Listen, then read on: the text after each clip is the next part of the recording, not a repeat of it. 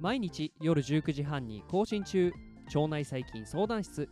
現役の研究者である鈴木大輔が腸内細菌にまつわるエピソードをお届けしております。この番組は腸内細菌研究に基づいた医療創薬を推進するメタジェンセラピューティクス株式会社の提供でお送りいたします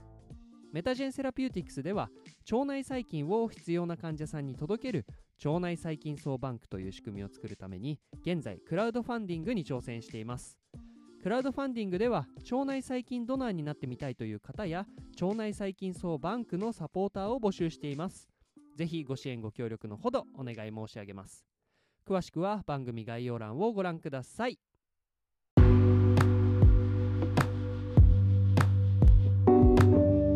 ということで、えー皆さんこんばんは。本日はエピソード276ということで引き続きうつ病を知ろうのシリーズで現在考えられているうつ病のメカニズムについてお話をしていきたいと思います前回までに、えーうつ病の原因についてお話をしたと思います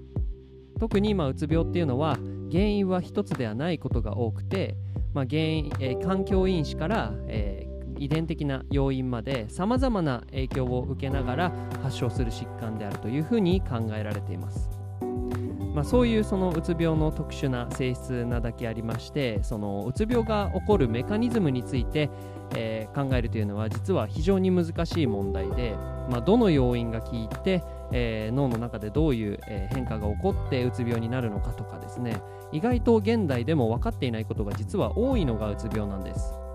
なのでちょっと先にネタバレをしてしまいましたが現在でもですねうつ病の、えーメカニズムについては研究が進められている最中なので断定的なことは言えません、えーこの点を踏まえた上で本日のお話の内容に移っていきましょう、えーまずはじめにディスクレイマーとして私はですね腸内細菌層と大腸がんの関係を研究していますがうつ病の研究はしていないので、えー非専門家です。ですが、まあ、室長としてもですね身近な病気だし知りたいなと思っているということがあるので教える立場というよりは一緒に、えー考えて一緒に知って一緒に勉強する立場として、えーこのシリーズ楽しんでいただけたらなと思っています。はいということで、えーこれを踏まえた上で現在考えられているうつ病のメカニズムについてお話をしていきます。で、えーまあ、最初の方はですね脳とか神経についての比較的、まあ、基礎のお話をしていこうと思います。でこの脳脳みそですね。こそが、まあ、人の身体的な活動であったりとか精神的な活動と密接に関係する器官であるという点については、えリスナーの皆さんと同意した上でですねここからお話をして進めていきます、まあつまり脳みそが大切です。えうつ病はですね精神疾患で気分障害なので脳にうつ病の発症メカニズムが隠れているのではないかと、まあ考えるのがま普通かと思います。なぜならま脳こそが、え人の精神的な活動と密接に関係する器官なので。で、えー脳と体は神経伝達物質や内分泌系、まあ、ホルモンですねによって相互作用をしながら、働いていると考えられています。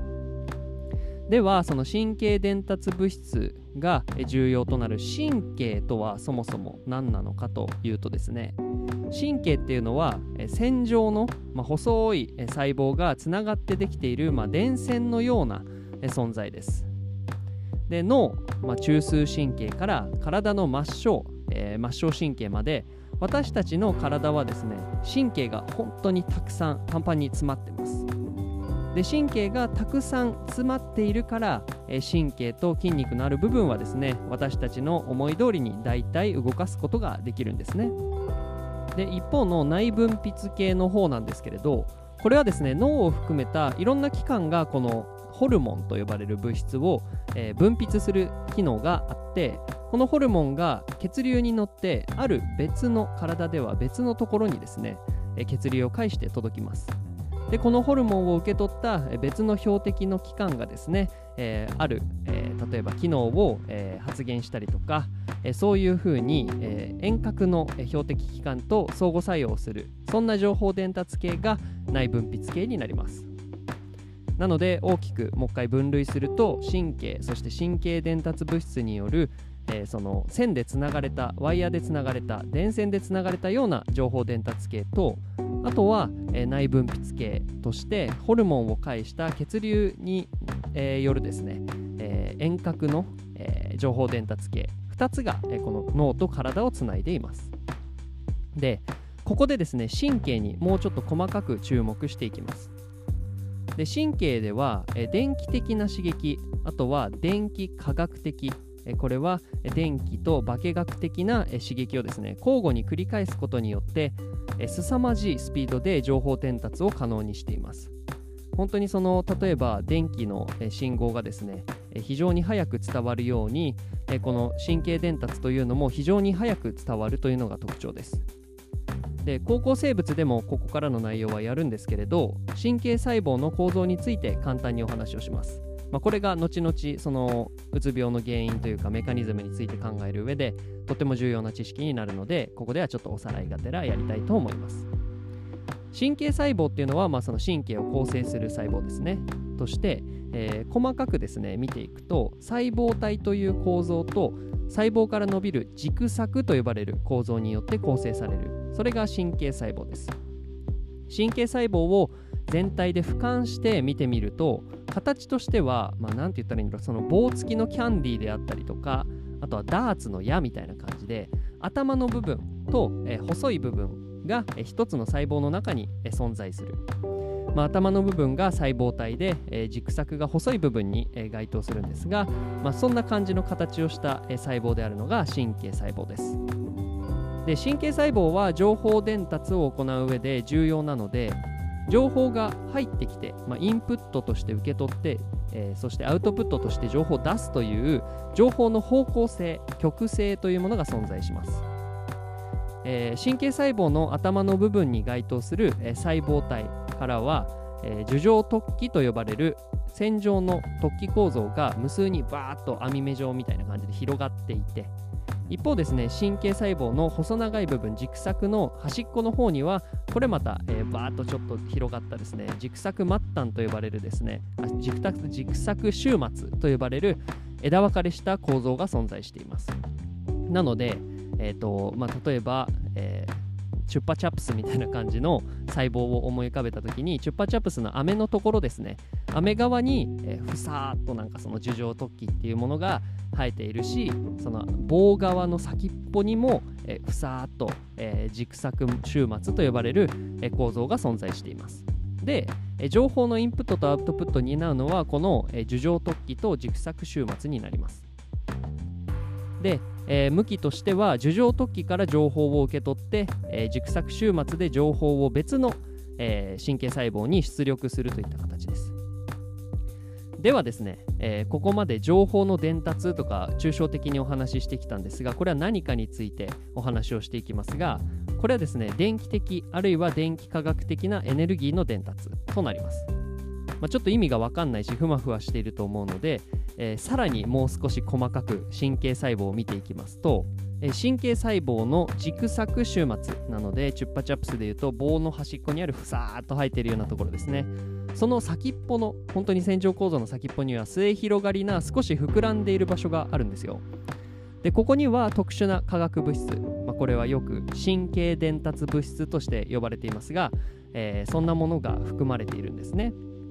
まあ、具体的に神経伝達物質としてはセロトニンやノルアドネラリンあとはドーパミンやアセチルコリンなどが含まれていて、まあ、この物質が、えー、軸索からの情報を受け取るとですね軸索終末の外部にフォッと放出されるんです。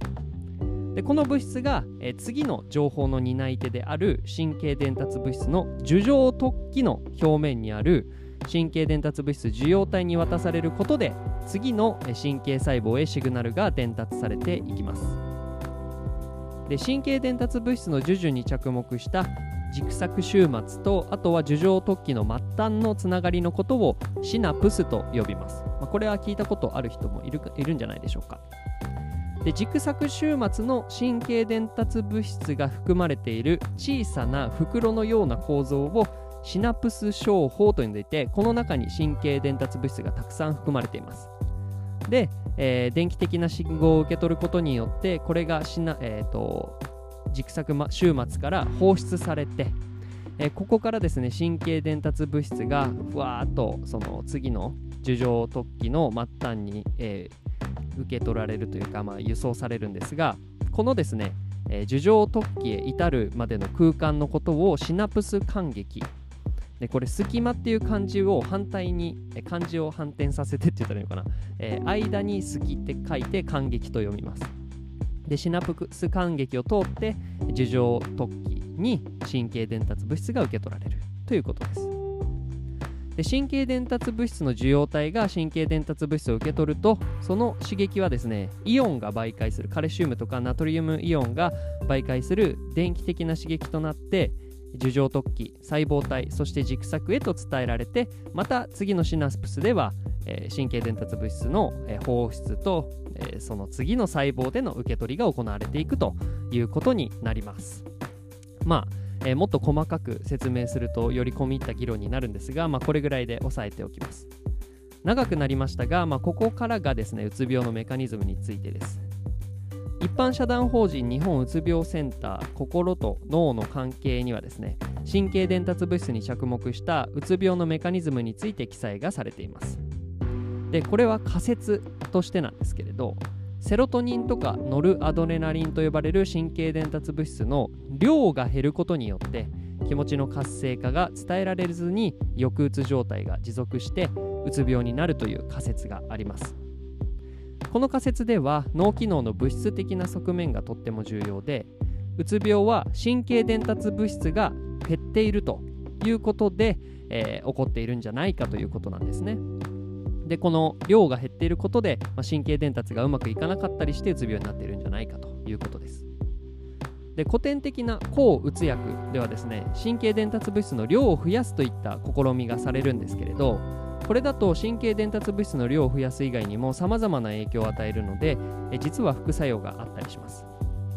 一方の神経伝達物質の一部再取り込みと呼ばれる一度放出された神経伝達物質がまたですね元いた、えー、軸索終末のですね、えー、ところに戻っていくそんな取り込み機構が存在するんですけれどこれをブロックしてあげる再取り込みをブロックしてあげることでえー、シナプス間隙に神経伝達物質がとどまり続ける。これによって濃度の低下を抑えることで、えー、その抗うつ薬としての効果を発揮するといった薬もあるんですね。これの場合はこの本当にシナプスでの,、まあその情報伝達に着目した、えー、薬なので副作用が比較的少ないと考えられています。ちょっとお薬に脱線しましたがこのようなですね神経伝達物質の濃度低下によるうつ病発症の仮説はモノアミン仮説と呼ばれています。モノアミンというのは一つを意味するモノ、まあ、例えば消しゴムとかで有名なものとかありますよね。とあとは NH2 アミノ基から来ておりまして一つのアミノ基を持つ神経伝達物質の総称としてモノアミンが、えー、使われています。でモノアミンとしてはセロトニンやドーパミンノルアドネラリンなどが、まあ、よく効くですね神経伝達物質が、えー、大体モノアミンですね。えー、化学物質によるシグナル伝達の主体として、まあ、このモノアミンが、えー、重要なんじゃないかそして濃度の低下がうつ病に関係しているんじゃないかというふうにお話をしてきたんですが、まあ、この物質主体だけではなくて受容体側も重要であると考える仮説があります。えここではですね、 Pathophysiology of Depression and Mechanisms of Treatment でちょっと前の論文で2002年で、えー、Dialogues in、えー、Clinical Neuroscience というジャーナルに掲載されている論文からですね、モノアミン仮説以外の仮説もお話しするんですが、ここではですね、受容体側のですね、神経伝達物質を受け取る側の発現量の変化などから、うつ病の症状を呈するという考え方もありまして、まあ、これは分子細胞仮説と呼ばれています。またうつ病患者においては視床下部における副腎脂質刺激ホルモンの分泌が多かったりとかコルチゾールの値が高かったりあるいはホルモンのフィードバック機能が低下していることが観察されていることあるいは性ホルモンとの、えー、関係も指摘されていることから内分泌系とうつ病の関係も現在研究されているところです。とですねえさらにですねここから離れましてえー、サイトカイン、まあ、つまり免疫系とですねうつ病の関係も指摘されています。というのも、まあ、ストレスを受けたりして免疫力が低下することによって感染症や腫瘍疾患の感受性が高まる。そしてうつ病との関連性が指摘されていたりします。というのもうつ病患者の血中サイトカイン濃度が上昇するということが観察されているということが免疫機能とうつ病のえ関係性を指摘するというか、まあ、仮説を裏付けるところで使われ、えー、と根拠として使用されたりします、え、サイトカインとはですね、まあ、その簡単にその免疫細胞間のその情報伝達などに使われるようなタンパク質なんですけれどサイトカインは睡眠、えー、食物の摂取あとは認知体温あとは神経内分泌調節などうつ病で調節不全となるさまざまな中枢神経機能に影響を与えることが知られています。で例えばインターロイキン2やインターフェロンアルファという、まあ、サイトカインで治療された精神的に健康な人の多くがですねうつ病になるという観察がありまして、まあ、これはまた一過性のうつ病であるということからも、まあ、このサイトカインがですね、えー、そのあるいは免疫機能がうつ病の原因になるんじゃないかあるいはメカニズムとして重要関係しているんじゃないかということが考えられていたりします。ということで、まあ、ここまでですね、まあ、ちょっと歯切れの悪いお話を繰り返してきたんですがうつ病の原因や発症のメカニズムは多因子的で現在も研究が続いているというところが正直なところです。えー、例えばですね最初の方にお話しした神経伝達物質の濃度が低下したりホルモンバランスの乱れが起こっているあるいはサイトカインのレベルが上昇している、まあ、こういうことは観察結果としては、えー、間違いないと思いますがそれではですね、えー、これがどのようにしてうつ病との発症に関連しているのかということについては現在も研究がされているところです。まあ、例えば神経伝達物質の濃度を正常にすると、えー、症状が緩和するという抗うつ薬の例でもある通りうつ病の原因の一端としてモノアミンの減少は考えられるのではないかと思います。まあ、しかしですね、まあ、このモノアミンの減少というのは直接的な原因ではなくてというのも前回原因としてお話しした環境因子とか慢性疾患とか性格や遺伝的要因などが、まあ、一番最初にはあって、まあ、これがですね例えば神経伝達物質の濃度を低下させたりとかあるいは炎症を弱気したりとかあるいは内分泌系を、え、ちょっとホルモンバランスの乱れとして、え、乱してしまったりとかまあ、こういうことで結果的にはうつ病に至るというふうには考えることができるので、まあ、この点については、え現在もですね研究が続いているところになるんです。ということで、まあ、うつ病多くの人が、え今日においては発症することが知られている病気でもですね現在では研究が続いていて、まあ、その全体像の、え解明が急がれているということでした。え腸内細菌相談室では番組に対する感想や質問そしてリクエストを募集しています Twitter や Instagram、Apple Podcast や Spotify からいつでもご連絡ください。今回お話しした、えー、内容の根拠となる論文等の資料はですね、概要欄に掲載されておりますので、興味のある方はぜひチェックしてみてください。この番組はメタジェンセラピューティクス株式会社の提供でお送りいたしました。それではまた明日お会いしましょう。バイバーイ。thank you